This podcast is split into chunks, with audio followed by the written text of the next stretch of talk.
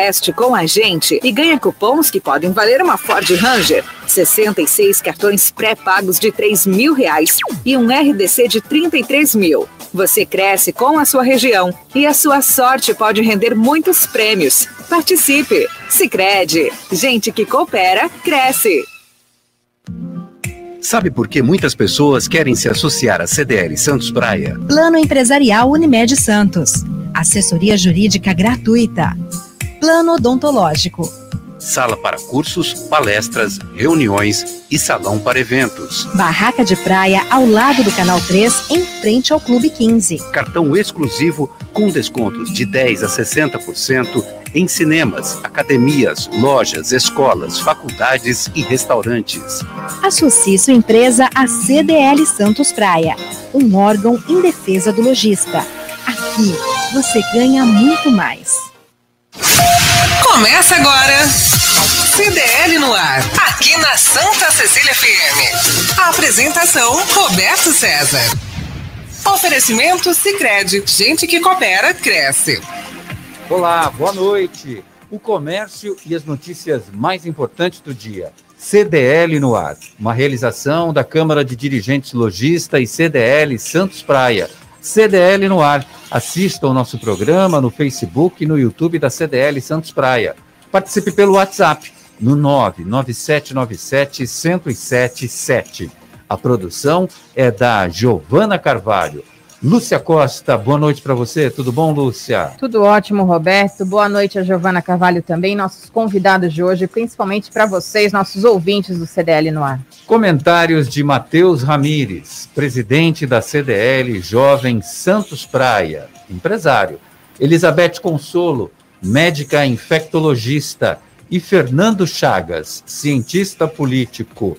Lúcia Costa vem chegando com a previsão do tempo para esse final de semana, sábado e domingo, Lúcia. Pois é, vai melhorar o tempo. Sábado terá sol o dia todo, sem nuvens no céu. À noite o tempo também fica aberto. A temperatura chega a 26 graus nesse sábado, durante o dia, com mínima de 14 graus. Domingo, o tempo fica mais quente, com máxima de 28 graus. É, vem o calorzinho aí. Não há previsão de chuva. A mínima será de 15 graus à noite. E no mercado financeiro? Olha, o dólar terminou em baixa de menos 0,05%, com R$ 5,21. A bolsa também terminou em baixa de menos 0,87%, com R$ 125.052 centavos. No CDL no ar, você fica sabendo que obras da segunda fase do VLT pode mudar local de feira. A Feira do Macuco, sempre às sextas-feiras, pode ter um novo endereço. Mesmo sem uma definição, moradores e feirantes reclamam. É o nosso esporte preferido de todos os dias. É reclamar. Nem foi definido ainda, já estão reclamando.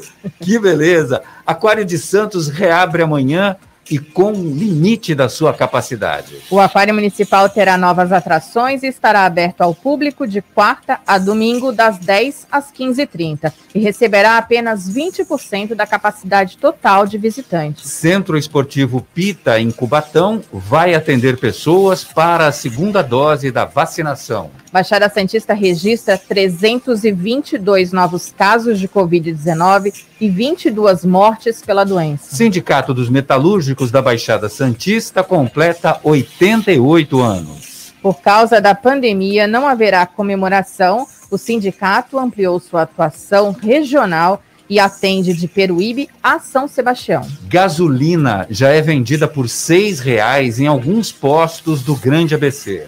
Desde o início do ano, a gasolina ficou em média 28,2% mais cara na região. Abertura das Olimpíadas 2020 mostra arte histórica japonesa, temas de videogames, isolamento social e superação. Houve a entrega do Prêmio Olímpico concedido pelo COI para pessoas notáveis nas áreas de cultura, educação, desenvolvimento e paz. Muhammad Yunus, empreendedor social e economista de Bangladesh, foi o homenageado deste ano. Ele venceu o Nobel da Paz em 2006 por seu trabalho com as classes mais pobres. Futebol, pela Copa Sul-Americana, o Santos empata com o Independente e grande atuação do goleiro João Paulo. Com o resultado, o Santos avança para as quartas de final da competição. Os detalhes em instantes com Alex Frutuoso. E tem muito mais nesta sexta-feira, 23 de julho de 2021. O CDL no ar já começou. CDL no ar, uma realização da Câmara de Dirigentes Lojistas. CDL Santos Praia.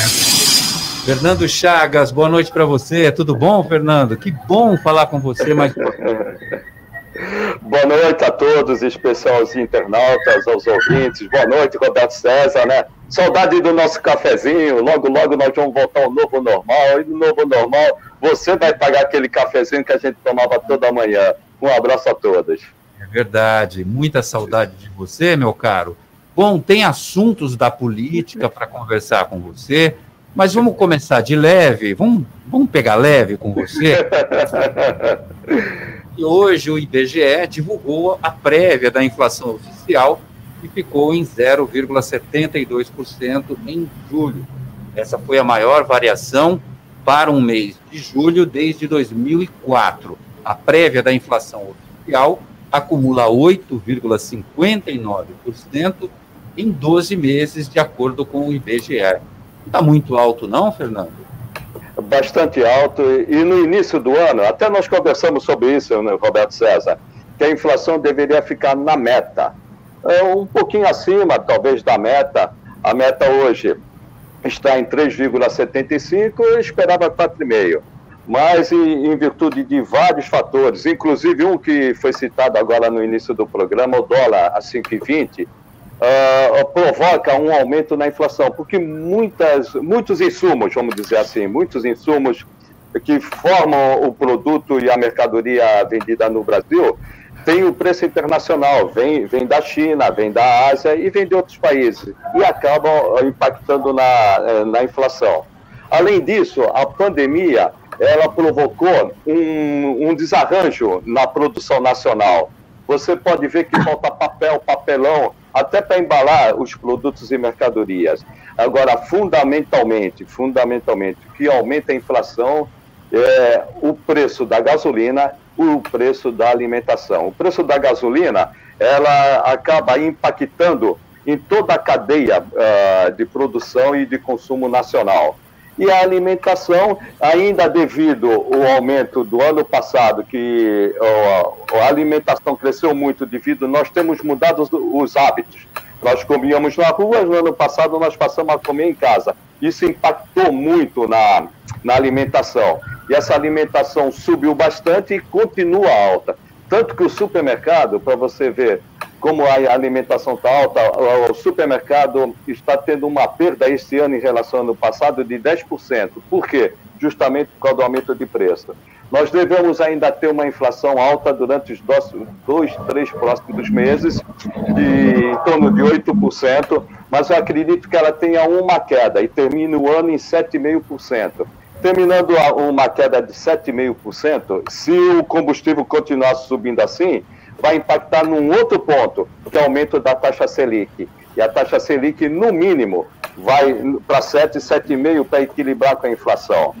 Pode ela, a inflação, só para encerrar, diminuir para 6, 6,5%? Pode, desde que o combustível diminua e desde que o dólar também caia a, abaixo de 5 reais. Mas eu estou vendo que muita dificuldade o dólar cair abaixo de 5, de 5 reais. Então vamos ficar por aí mesmo uma inflação no fim do ano, em dezembro, em 7%, e uma taxa de Selic em 7,5%. Sete dos nove, nove grupos de despesa analisados na pesquisa tiveram alta de preços na prévia de julho, com destaque para a habitação, 2,14%. Mas a alta da energia elétrica também teve um peso considerável, 4,79%, pelo comportamento desse grupo de despesas e pelo IPCA 15 em julho. Também contribuíram para a inflação os aumentos dos preços do gás de botijão, 3,89, e gás encanado, 2,79. Matheus Ramires, boa noite para você. Os insumos do mercado calçadista também sofrem com o aumento do dólar e, e, e com essa do aumento dos combustíveis também. Boa noite para você. Boa noite, Roberto. Um prazer enorme estar aqui com vocês novamente. Boa noite, Lúcia. Boa noite, doutora Elizabeth. Boa noite, Fernando. Boa noite a todos os nossos ouvintes. E realmente, Roberto, é justamente isso que o Fernando nos colocou. É, a pandemia trouxe para nós, né, deixou esse legado para nós da falta do insumo.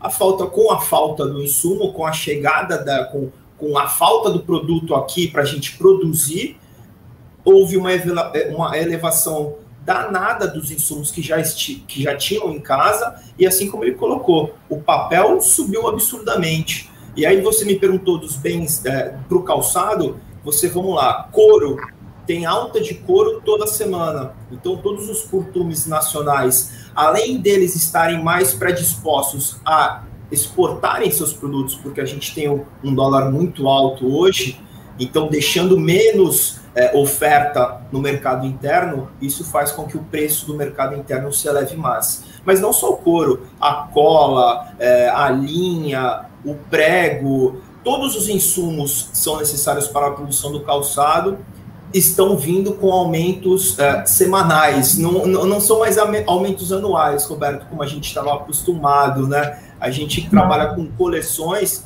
então a gente está trabalhando com esses aumentos é, nas viradas das, das coleções. Porém, agora você chega para fazer um produto hoje, uh, o, o, representante te dá um preço. Se você não fecha o pedido com ele hoje, deixa para a próxima semana, o preço já mudou. E isso é muito louco, porque é, é, a gente parece que está vivendo lá nos anos 90, quando a gente tinha aquela hiperinflação, em que você comprava um produto de manhã, quando você voltava à tarde, já estava remarcado o preço novamente é, fica muito difícil para o empresariado montar o custo e precificar o produto. E isso acaba gerando um grande problema a nível nacional em todas as cadeias, né? É, como você colocou aí, a gente tem as elevações da, do, da energia elétrica vindo absurdamente e da gasolina. A gasolina hoje, o, o, meio de transporte que movimenta tudo no nosso país, é, nós somos praticamente com caminhões a gasolina subindo, o diesel subindo, todos os custos acabam aumentando também. Para a gente fechar esse capítulo, queria saber de você se refletiu alguma, de maneira positiva, esse aumento do horário que trouxe de novo, principalmente para os shoppings, o horário normal, das 10 da manhã até as 10 da noite, sendo que o comércio teve ampliado o, o seu horário de funcionamento e pode funcionar das 6 da manhã até as 11 da noite, Matheus.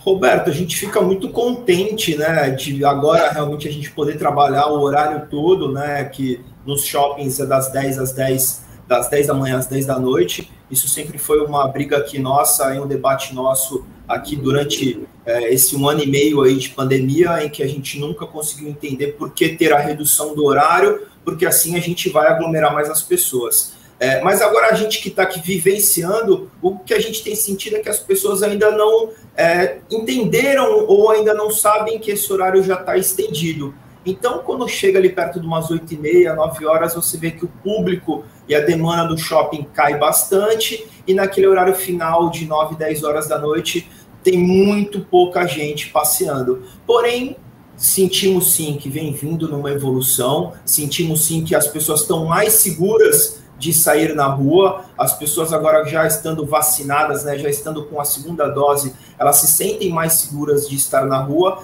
e a gente sente sim uma evolução no número de pessoas e no fluxo de pessoas dentro do shopping. Doutora Elizabeth Consolo, minha médica, boa noite. Roberto, é um grande prazer estar aqui com vocês. Muito obrigada pelo carinho e pela confiança. Lúcia, tudo bem? Mateuzinho, a gente está sempre junto. Fernando, prazer em conhecê-lo. E o pessoal que está aí, beleza, quem está nos assistindo. Diga, Roberto. Essa semana a gente teve duas notícias importantes na área da infectologia. As grávidas eh, que foram vacinadas contra a Covid-19 com o imunizante Oxford AstraZeneca podem agora tomar a segunda dose com a vacina da Pfizer. A declaração foi dada pelo vice-governador de São Paulo, Rodrigo Garcia, durante a ausência do governador que estava com Covid-19. Pode combinar essas duas vacinas, doutora? Você sabe, Roberto, que isso é um trabalho que o pessoal está desenvolvendo já faz um tempo lá na Inglaterra. Por quê? Porque provavelmente nós vamos chegar na necessidade da terceira dose. E a terceira dose, o que seria? Né? A gente tomar uma vacina diferente da que a gente tomou, para justamente ativar o sistema imunológico de uma outra forma. Então, é possível? É. É uma coisa interessante? É também. Eu gosto dessa ideia, acho bastante interessante. No começo a gente tinha medo, vai misturar, vai confundir. Hoje não, hoje a gente está vendo que é uma coisa que pode ser muito boa para todos no futuro, de fazer um outro, uma outra combinação para cima do sistema imunológico. Acho bem legal. Muito bem. Outra declaração nessa semana que causou uma certa polêmica foi a do secretário estadual de saúde, Jean Gorenstein, sobre uma revacinação, ou seja, todos nós que, que até o final do ano a gente prevê que estejamos vacinados, a partir de janeiro de 2022 a gente teria que fazer uma nova vacinação, assim como a gente faz, por exemplo, para o vírus da gripe, da H1N1, é provável que isso aconteça mesmo? Ele já cravou até uma data, janeiro de 2022, começa todo mundo a ser revacinado. Então, é, é, isso, eu acho bem legal, porque o que, que, acontece? A gente tem essa variante Delta, a gente não sabe se vai ter outra variante, talvez até tenha, a gente não, não tem uh, como pre prever agora, mas a gente imagina que possa acontecer. Então, uma terceira dose seria uma coisa muito boa.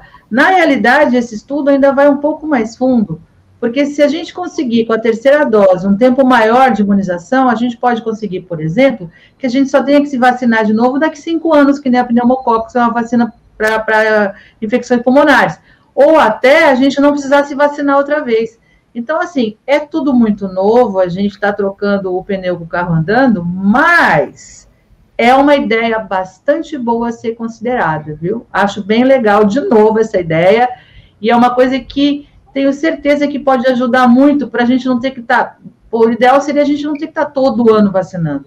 Então, talvez essa terceira dose ativasse o sistema imunológico de uma forma que a gente passasse um bom e longo tempo sem ter que revacinar, ou talvez nem revacinar mais. Doutora Beth Consolo, médica infectologista, está conosco hoje no programa. Você, ouvinte, se tiver alguma dúvida referente à vacinação, a efeitos colaterais, se teve Covid, se pode tomar vacina, faça a sua pergunta. Mande no 99797-1077, que a doutora responde para você. Meu caro Fernando Chagas, o presidente Bolsonaro tem declarado publicamente que se o voto impresso auditável não passar no Congresso, não teremos eleições em 2022. Essa semana, mais precisamente ontem, o jornal Estado de São Paulo trouxe a informação de que o general Braga Neto teria enviado um emissário para conversar com o presidente da Câmara dos Deputados, Arthur Lira. Ambos negaram em notas oficiais. É, vai ter eleição ou não vai ter eleição em 2022? Vai ter eleição, sim. E assim eu torço, né, que tenha eleição, né? Na, na realidade, o que está acontecendo? O, os militares não querem a volta do Lula. E o Bolsonaro não quer deixar o poder. Então houve uma conjunção de fatores. Se a eleição fosse hoje, se a eleição fosse hoje, não lá em outubro do ano que vem, se a eleição fosse hoje, o Lula ganharia no primeiro turno. Isso criou uma certa resistência, como eu já disse, nos militares e no Bolsonaro. Os militares não querem de jeito nenhum a volta do Lula o Bolsonaro não quer deixar o poder. O que eu vejo hoje, eu dizia que era um governo despreparado, hoje eu digo que é um governo golpista. Mas a possibilidade de um golpe é muito difícil, até por uma questão geopolítica. Nós não estamos em 1964, que tinha um mundo dividido, tinha a, a Guerra Fria, União Soviética de um lado e os Estados Unidos do outro. Havia Cuba aqui na, na América e que ameaçava a, a política democrática aqui da América do Sul. Então, os países da América do Sul eh, tinham uma influência muito grande dos Estados Unidos, nós vivíamos em, em regimes autoritários. Isso passou. O que vem hoje muito é, é abalar a democracia por dentro. como aconteceu na Hungria e como aconteceu na Turquia. E essa era a tentativa do Bolsonaro. Mas para isso ocorrer, teria que ter um segundo mandato. O segundo mandato está muito difícil para o Bolsonaro. O Bolsonaro vem se desgastando muito. Então, eles vêm com essa bravata de, de dar um golpe, eh, de não ter eleição se não tiver voto auditável, se não tiver voto impresso. Podemos discutir voto auditável, podemos discutir voto impresso, sim, mas depois da eleição. Essa regra deve seguir, que começou em 1996, até a próxima eleição. Vamos alterar alguma coisa? Vamos aperfeiçoar? Vamos, depois, porque a intenção hoje é tumultuar e não ter um voto auditável. E numa questão geopolítica, hoje mesmo que se dê um golpe, é impossível manter um golpe hoje. Não dura 48 horas mercado financeiro não ia aceitar, o mundo não ia aceitar, nem a China, que tem um regime autoritário, incentivaria ou, ou ajudaria o Brasil num golpe. Então, eu vejo muito difícil. Uh, parece mais um desespero, parece mais um desespero do que realmente uma realidade. No, se você me fizesse essa pergunta, Roberto, no ano passado, eu temeria. Hoje parece mais bravata de um governo desesperado na situação que está que eu vejo o Bolsonaro, se quiser ter chance, tem que começar a governar. Se ele não, não governar, até o mercado financeiro, ali na Faria Lima, até os empresários industriais ali da Avenida Paulista, se o Bolsonaro não mudar a sua atitude, até esse, esse grupo, esses dois grupos que sempre ah, apoiaram o Bolsonaro, vão buscar uma terceira via. É que a terceira via está difícil. Golpe, eu não acredito. Qualquer tentativa de golpe só abalaria o, o, o, Brasil em termos internacionais, no aspecto econômico, no aspecto político e no aspecto social. Vamos ver se nós uh, possamos fazer uma transição uh, normal, democrática no Brasil, ou até permanência do Bolsonaro no poder, mas dentro das regras democráticas. E parar de uma vez, definitivamente, em abalar os princípios da República, os princípios do Estado Democrático de Direito. Bom, tem várias é, possibilidades de uma terceira via.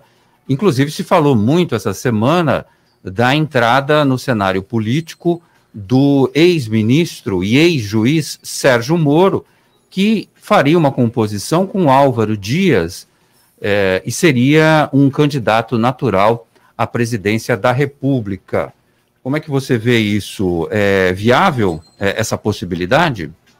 É, é viável. De novo, se você me, a política é muito dinâmica. Se você me perguntasse isso no início do ano, eu diria que o Moro estava descartado da, da eleição. Ele estava nos Estados Unidos uh, fazendo consultorias uh, jurídicas para uma grande empresa de, de consultoria de jurídica, porém, ele deixou essa empresa e agora ele pretende sim voltar para o Brasil e disputar a eleição. Ele é um nome quase certo, não vou dizer certo, mas quase certo para disputar a presidência da República. E pode até ser uma terceira via da Avenida Paulista e da Faria Lima. A Faria Lima e a Avenida Paulista, elas estão procurando uma terceira via. Pode ser o Rodrigo Pacheco, pode ser o próprio Sérgio Moro, pode, ser o Tasso Gereissati. O que eu vejo hoje é uma grande procura de um nome e, e, de um nome conservador. O Sérgio Moro é um nome conservador e que pode uh, trazer esse eleitorado para o, o, o, lado dele, para enfrentar no segundo turno o presidente Lula, que com toda certeza o presidente Lula vai para o segundo turno com 30%, 30%, 28%, 29%, mas vai para o segundo turno. Precisa haver ou o Bolsonaro ou então uma terceira via. O Moro pode ser sim. O Moro ele ainda agrada a muita gente. Eu tenho uma série de restrições ao Moro, não pela Lava Jato, mas por ter atropelado as regras jurídicas do Brasil para condenar as pessoas. Mas, de qualquer forma, ele agrada em muito o voto conservador e pode ser um candidato, um forte candidato, sim, para disputar com Lula o segundo turno. Vamos aguardar. Roberto, se você me permite, eu gostaria de fazer uma pergunta para o Fernando, já que a gente está falando aqui da terceira via, e eu escutei alguns nomes que não me agradam muito por conta de serem já políticos uh, de carreira e que estão aí no poder há tantos anos, assim como Bolsonaro também estava e vinha com uma política de mudança, e a gente percebe hoje que de mudança não tem nenhuma, porque hoje ele se assume do centrão, quando na eleição ele disse que não era do centrão, quando ele disse que não ia se reeleger, quando ele disse que era liberal, e a gente vê que não tem nenhuma política liberal nesse governo. Então, a, gente a, começa a entender que todos ali estão ali pelo poder e pelo dinheiro, e não para governar e não pelo bem do povo. Você falou em alguns nomes, como Tarso Gerençá, Álvaro Dias, que também são políticos da velha guarda, daquela velha política. E a gente gostaria de ouvir nomes novos. Não tem nada aí no ambiente acontecendo com algum nome novo, diferente, uma pessoa que venha querer realmente trazer algo novo, fazer uma política nova no nosso país, Fernando? Uh, Matheus, nome novo, novo, novo mesmo eu não vejo. Ainda vejo nomes que são conhecidos da, da política. Tasso Gereissati, uh, como você falou, difícil ele se candidatar, mas é um nome. O Rodrigo Pacheco é um nome relativamente novo. O Luciano Huck já deixou a política, o Luciano Huck não vai participar. Um nome novo poderia ser o Eduardo Leite, mas eu não vejo, Matheus, uh, força política uh, envergadura no, no, Eduardo Leite, uh, governador do Rio Grande do Sul, para disputar um, uma eleição presidencial que vai ser muito sangrenta, vai ser muito aguerrida. Eu ainda vejo, Matheus, uma polarização. O Lula, que vai para o segundo turno, ainda acho que vai para o segundo. Hoje, apesar de todo o desgaste, Ainda acho que o Bolsonaro vai para o segundo turno, se essa eleição não terminar no primeiro turno, porque, quer queira ou quer não, o Bolsonaro tem 15% do eleitorado, é extrema-direita. O que os conservadores que não são de extrema-direita estão procurando? Procurando justamente isso que você falou, Matheus. Um nome novo que não seja da política tradicional e que apresente uh, realmente uma modificação nos hábitos de fazer política no Brasil e que realmente transforme a economia brasileira com as reformas. Esse nome novo, novo, novo, eu ainda não achei e acho difícil emplacar. Agora, uh, como o Bolsonaro está muito desgastado, uh, não tenho dúvida que a direita, parte do centro, a direita e a centro-direita e até o voto conservador, eles vão buscar um nome, um nome nessa direção que você falou, Matheus eu ainda não descobri. Pode ser Eduardo Leite, pode ser Eduardo Leite, pode ser o Rodrigo Pacheco, presidente do Senado, pode.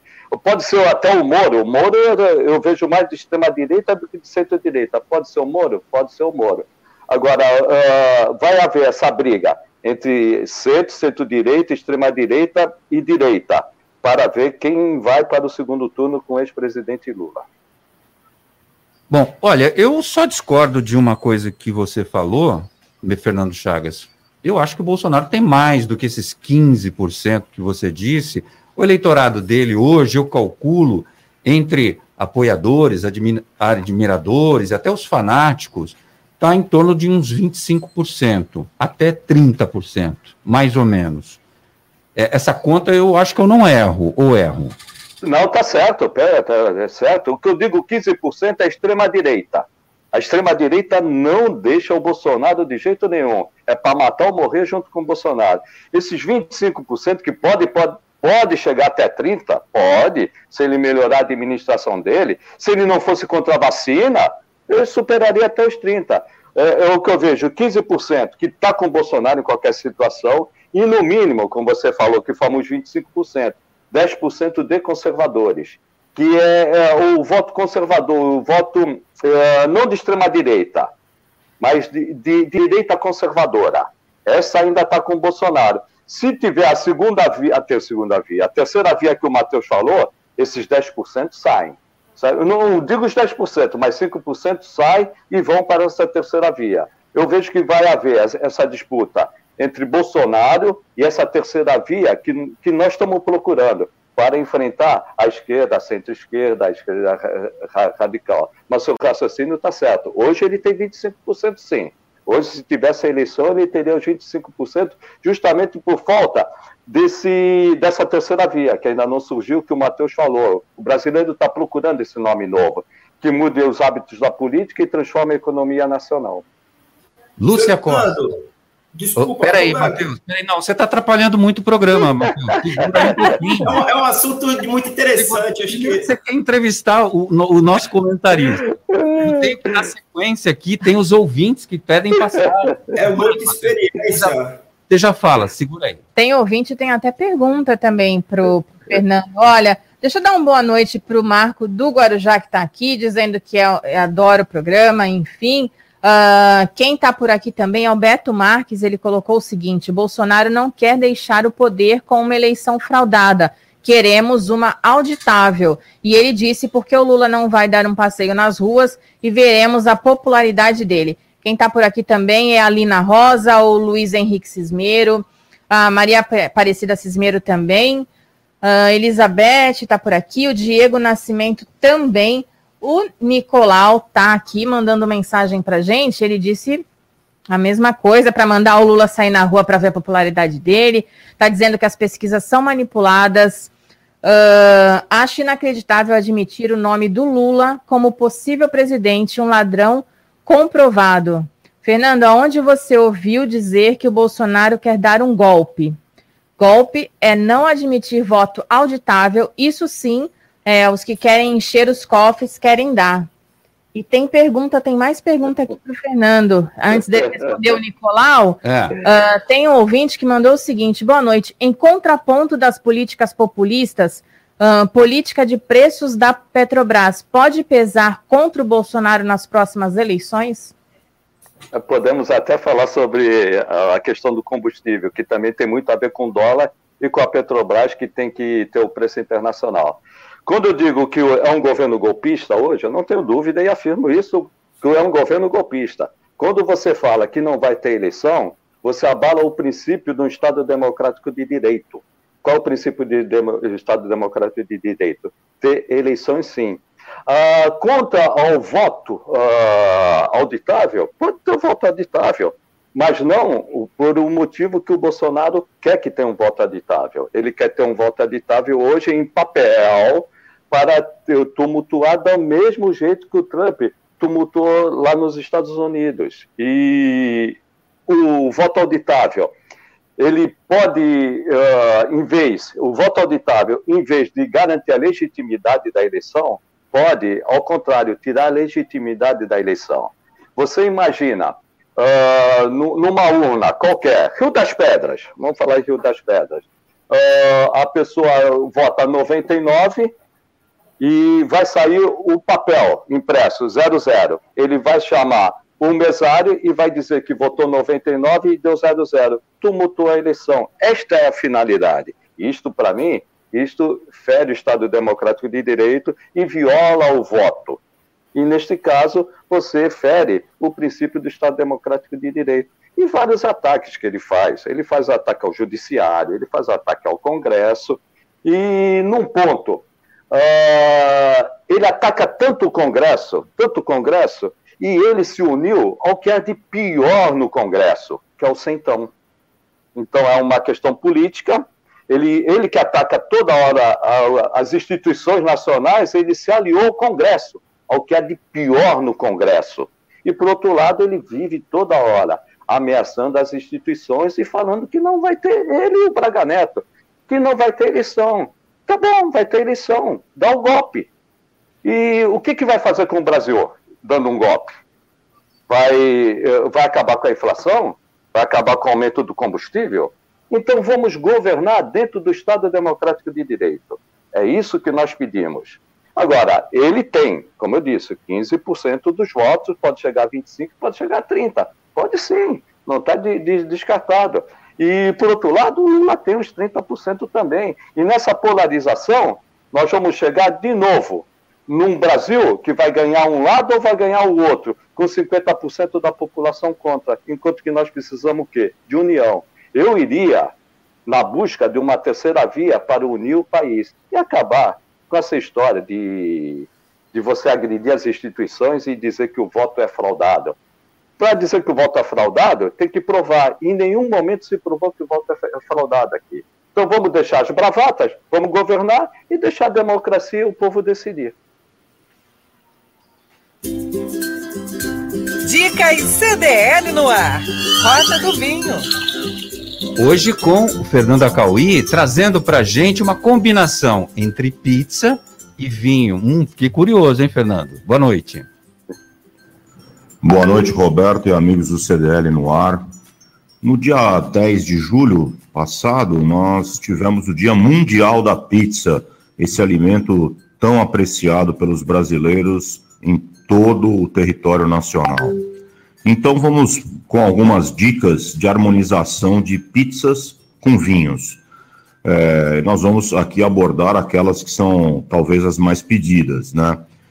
Para as pizzas com queijo, como por exemplo mussarela, marguerita e quatro queijos, é, em razão né, do, do, do, salgado do queijo, é, a gente pede alguns vinhos mais frutados, né? E a dica fica para os vinhos com a uva Chardonnay, que tem essa fruta bastante marcante e equilibram bastante com o salgado do queijo.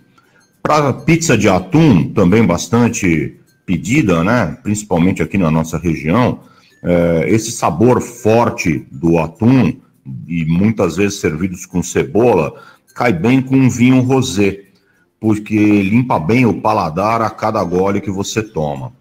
Pizzas com calabresa, pepperoni, pizza de portuguesa vão bem com vinhos que tenham taninos mais marcantes para dar uma equilibrada com a gordura destes ingredientes das pizzas mencionadas. Então, um Malbec, um Cabernet Sauvignon ou até os toscanos elaborados com a uva Sangiovese, que são na sua grande maioria, né, é, caem muito bem com esse tipo de pizza.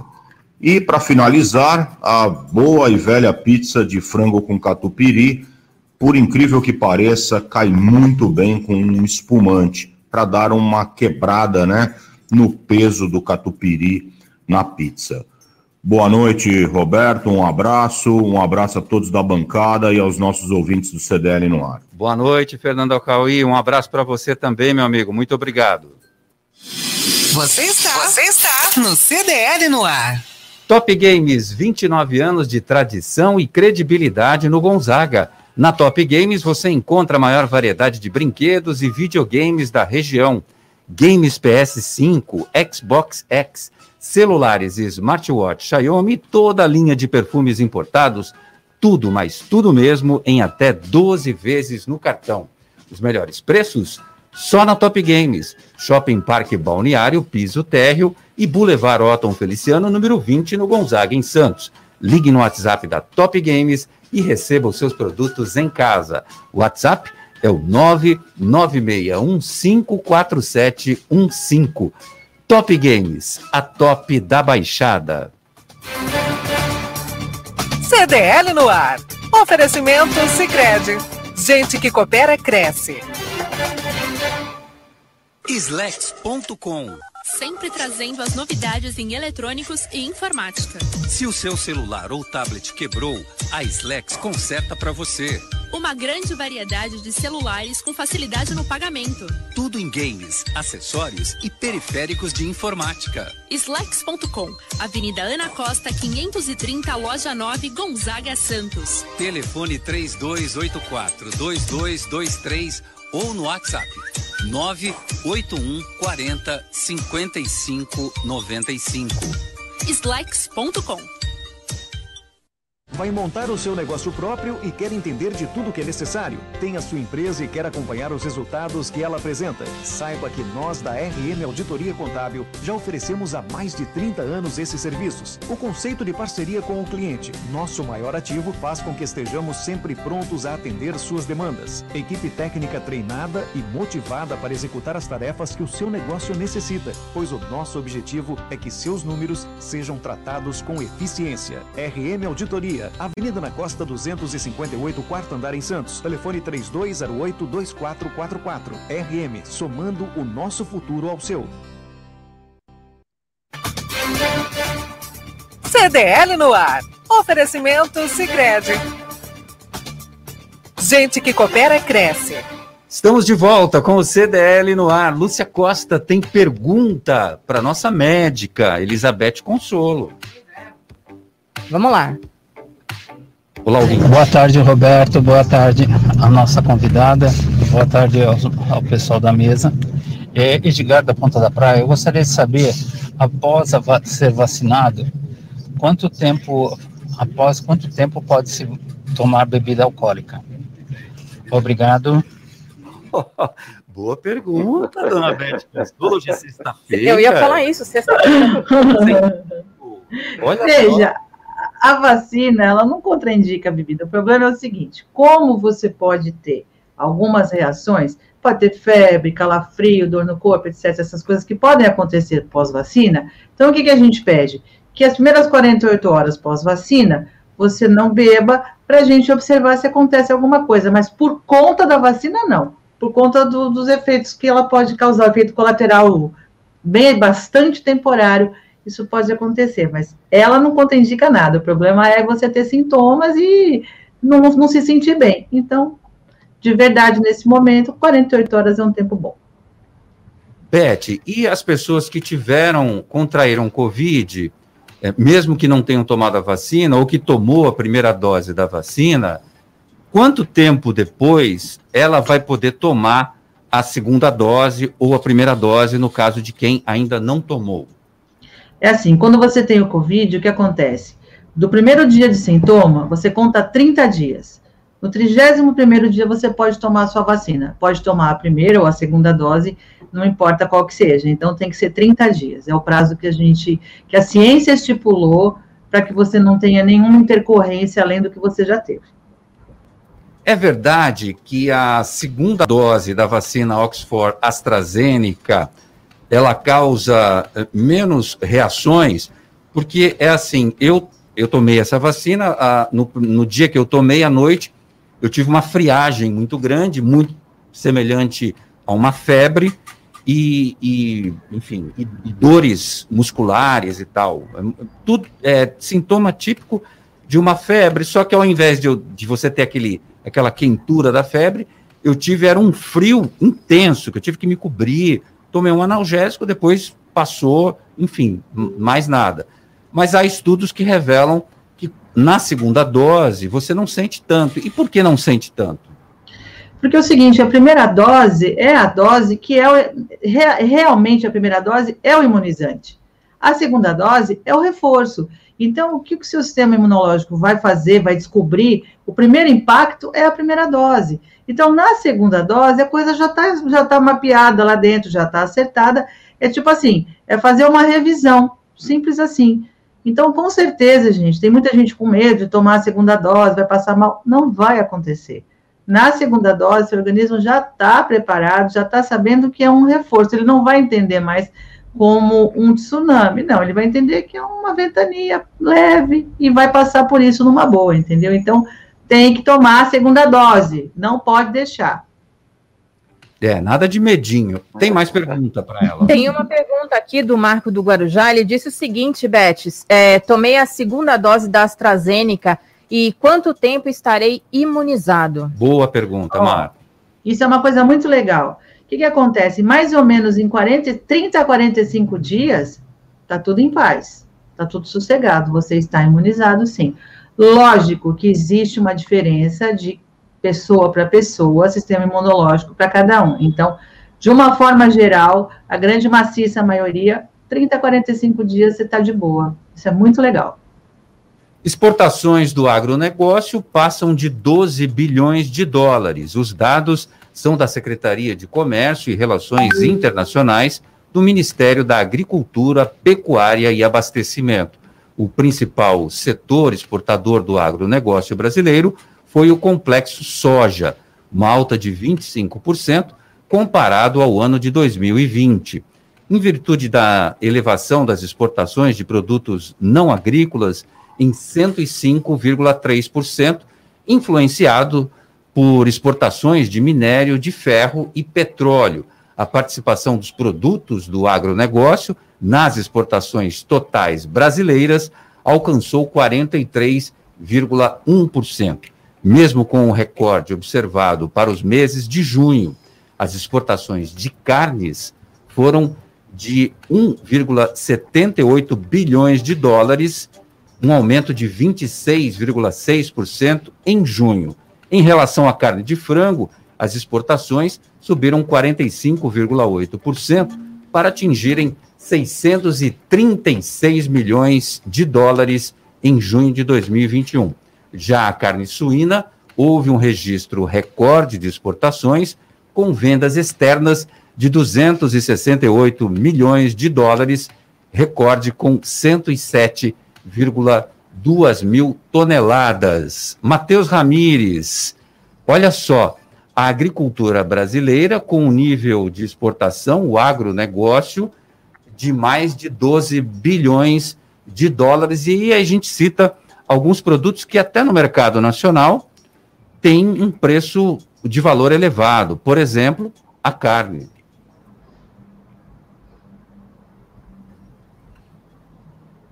Matheus, só uh, abre o seu microfone para a gente te ouvir. Oi, me ouve agora? Pá, já estamos aqui. É, Roberto, o Brasil novamente se destacando entre os maiores celeiros do mundo exportador de commodities, né? Principalmente aí os agrícolas e também, como você falou, minério de ferro. Os agrícolas, uh, a gente até tem aí alguns problemas muito graves em relação ao meio ambiente que vem acontecendo, por uh, buscar mais espaço para as plantações e tem acontecido alguns desmatamentos, e isso é notório aí nesse nosso último ano, uh, o aumento do desmatamento no Brasil, uh, por conta disso. Uh, o mercado mundial é gigantesco, o nosso maior comprador é a China, em relação à soja, é um mercado de mais de um bilhão, quase 2 bilhões de pessoas que precisam. Roberto, isso, tá. Oi. A gente está te ouvindo sim, teve um barulho externo aí de alguns dos microfones que estão abertos. Sim, mas sim. pode seguir, pode continuar seu raciocínio. E, e, e, a China, nosso maior comprador, né, não só na parte agrícola e uh, fortemente na soja, quanto também uh, do, do, do, da carne, né, da carne suína, mas também em relação ao minério de ferro. Uh, a Austrália cortou relações comerciais com a China, então exclusivamente ela compra do Brasil. Até por conta disso, uh, a gente tem essa. A, China é nosso muito, é muito dependente do Brasil em relação às commodities. Em relação ao agronegócio, uh, a tecnologia influencia muito, né, Roberto? E a gente vê que cada vez mais a gente tem um campo mais tecnológico, um campo onde se consegue produzir mais e ter maior número de safras num ano. Então, isso também é, é, é algo que tem que se elogiar da, da, nossa agropecuária. Um outro fator muito importante é o dólar, né? O dólar alto, ele faz com que a gente, até por conta disso, a nossa demanda interna e a nossa oferta aqui de carne, tá, o preço está muito alto, por conta disso. É muito melhor o frigorífico exportar e mandar para fora, que ele vai ganhar mais dinheiro, do que ele jogar aqui no mercado interno. E aí a gente tem essas altas da inflação absurdas. Alta tecnologia no agronegócio, principalmente para o que? Maior produtividade. Então, se você vê um trator hoje que tem lá, que detém altíssima tecnologia, muitos são robotizados, né? O investimento é grande para que o trabalho seja maximizado no seu aproveitamento de plantios, de safras, de tudo mais. A gasolina já é vendida por R$ 6,00 em alguns postos do Grande ABC. A Agência Nacional de Petróleo, Gás Natural e Biocombustível apontou em pesquisa que na semana passada o preço médio era de R$ 5,45. Em São Caetano e Santo André, o valor já passa dos seis reais. Desde o início do ano, a gasolina ficou, em média, 28,2% mais cara na região.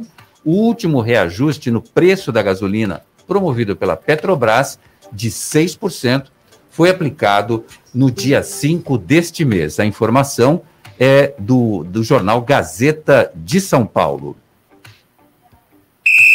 Futebol Frutuoso. Olha, o Santos se deu bem na Copa Sul-Americana, empatou com o Independiente e ele traz todos os detalhes e todas as informações.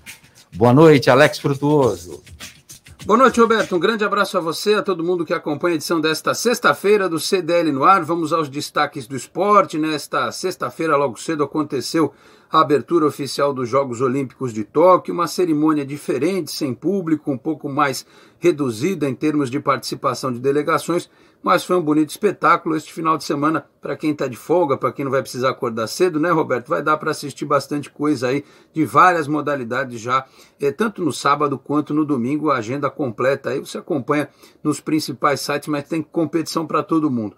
É, agora no futebol, vamos falar do futebol um pouquinho também que não parou, né, aqui na América do Sul. Ontem o Santos conseguiu um grande resultado contra o Independiente na Argentina, empatou por 1 a 1. O Caio Jorge abriu o placar pois o Santos até permitiu o empate da equipe argentina numa atuação monstruosa do goleiro João Paulo, que fez defesas espetaculares e colocou o Santos na próxima etapa da competição. O Santos vai enfrentar o Libertar nas quartas de final e depois aguarda o vencedor do confronto entre Rosário Central da Argentina e Bragantino para quem sabe chegar à decisão desta competição sul-americana. Santos, que neste final de semana pelo Campeonato Brasileiro, recebe o Atlético Goianiense no domingo, 6 e 15 na Vila Belmiro. Por falar em Campeonato Brasileiro, a gente vai ter neste sábado Palmeiras contra o Fluminense. O jogo é às 7 da noite em São Paulo, portanto, São Paulo o Palmeiras enfrentando o Fluminense neste sábado na capital paulista. No domingo, teremos o Fortaleza recebendo o Bragantino às quatro da tarde, mesmo horário do grande jogo do desta rodada de final de semana do Brasileirão, que será Flamengo e São Paulo. Flamengo crescendo na classificação do Brasileirão, tem jogos a menos. São Paulo tentando sair das últimas posições ainda. E para fechar, só na segunda-feira o Corinthians entra em campo às 8 da noite, fora de casa, contra a equipe do Cuiabá. Tá certo, Roberto? Estes os destaques do esporte. Eu vou ficando por aqui. Grande abraço a você, a todos aí na bancada, especialmente para o ouvinte do CDL no ar. Muito obrigado, Alex Frutuoso, homem que sabe tudo dos esportes e principalmente do futebol. Obrigado, Alex. Baixe o aplicativo CDL Santos Praia, disponível nas plataformas iOS e Android. E acompanhe ao vivo o CDL no ar. Fernando Chagas, à medida que a segunda fase do VLT, das obras, vão avançando, tem um ponto específico ali no Macu, tem uma feira que os Todo mundo está acostumado. Acontece no dia de hoje, sempre às sextas-feiras. E vai, obviamente, vai ter que mudar é, é, o de lugar. Mas tá todo mundo bravo, morador. você, Roberto, você viu a reunião de ontem, então? Está bem informado, hein, Roberto?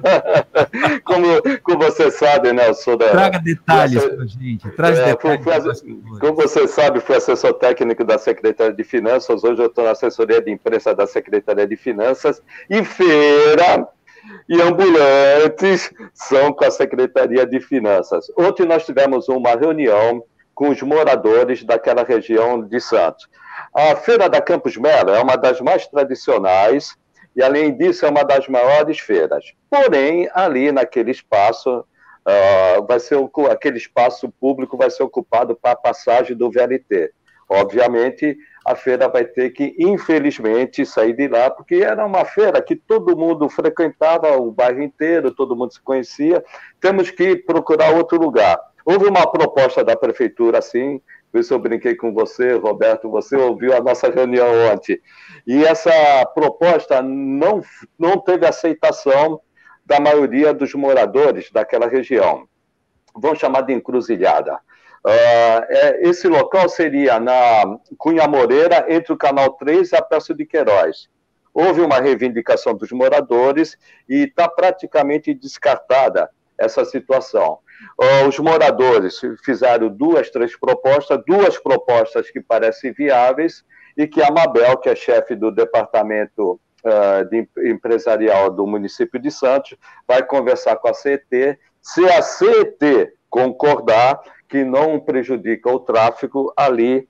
Uh, logicamente, vamos sentar com os feirantes e, de novo, com os, com os moradores da região para definitivamente ver o melhor local. O melhor local para a população, para os consumidores, o melhor local para os feirantes e o melhor local também para o tráfego do, daquele local. Então, praticamente, só resumindo, a Cunha Moreira, entre Canal 3 e Peço de Queiroz, está praticamente descartada. Estamos vendo duas soluções feitas pelos próprios moradores. Vamos conversar com os feirantes, vamos conversar principalmente com a CT, que o resto da cidade, por causa do trânsito do tráfego, não pode ser prejudicado, e, e vamos noticiar para todos, inclusive para, para a CDL, uh, um novo local para a feira. Infelizmente, aquela feira vai ter que sair de lá. E o grande problema que eu falei, a feira é muito grande. Se não me engano, é a primeira ou a segunda maior feira de, de Santos. Perde para Francisco Glicério ou é do mesmo nível da Francisco Glicério. E é difícil você encontrar uma rua uh, relativamente longa e larga para que caiba todas as barracas. Mas isso nós vamos chegar num, num denominador comum e tantos feirantes que nós estamos conversando, como os moradores de lá, estão entendendo a situação. Até porque, não é, Fernando Chagas, existe um projeto de engenharia já definido e já com, a, com, com o traçado desse, dessa passagem do VLT, não é isso? Isso, e nesse ponto nós não podemos interferir. Foi, é, é um estudo muito é, bem elaborado pela MTU, a passagem do, do VLT, e que o município não pode interferir.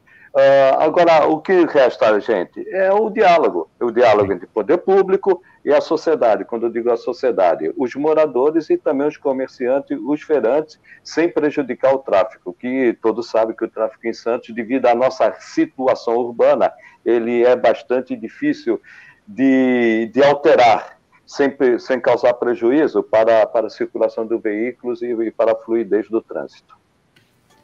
Bete Consolo, Hospital Municipal de São Vicente, realiza mutirão de retomada de cirurgias ginecológicas.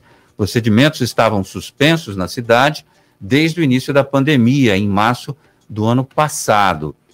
É, eu fico imaginando, assim, é uma loucura isso, né? A gente parou a nossa vida, faz dois anos que eu não vou a um oftalmo, não é? Então, é, é e, e, e, muitos procedimentos foram suspensos em hospitais, né?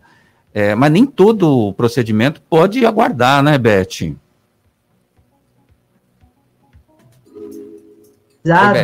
Cirurgia de catarata, cirurgia ginecológica, cirurgia vascular. Na Baixada toda a gente tem uma demanda represada que dá medo. Então, assim, é muita gente que ficou para trás. É o que você falou, a vida parou. Então a gente tem que retomar isso sim, com todos os cuidados, triplicando os cuidados, porque é dentro do hospital, dentro de, de centros de, de cirurgia, mas com certeza, medida acertada, tem que voltar, não tem jeito. O cara está dois anos esperando uma cirurgia de varizes, uma mulher está esperando dois anos uma cirurgia de mioma, tem paciente minha que o mioma dobrou de tamanho. Então, Nossa. com certeza, tem que voltar à vida, tem que voltar à vida, e lógico, a obrigação dos hospitais e desses lugares é triplicar o cuidado, né, para poder receber esses pacientes com segurança. Situação do túnel da Vila Zilda, que teve um pedaço do teto que despencou, já está normalizada. O túnel Juscelino Kubitschek, que recentemente recebeu obras da Sabesp, teve uma placa de concreto que simplesmente despencou no interior da via entre os carros que passavam no local. Apesar do susto, não houve feridos a Prefeitura de Guarujá agiu rápido, realizou a limpeza no local e os engenheiros já fizeram uma, uma vistoria completa e, e, e liberaram o túnel para o tráfego na via. Grande abraço para os nossos convidados de hoje, os comentaristas Matheus Ramires, a Beth Consolo e o Fernando Chagas. Quero desejar um ótimo final de semana para todos os nossos ouvintes do CDL no ar. Na segunda-feira a gente está de volta a partir das seis. Ótimo final de semana. Você ouviu?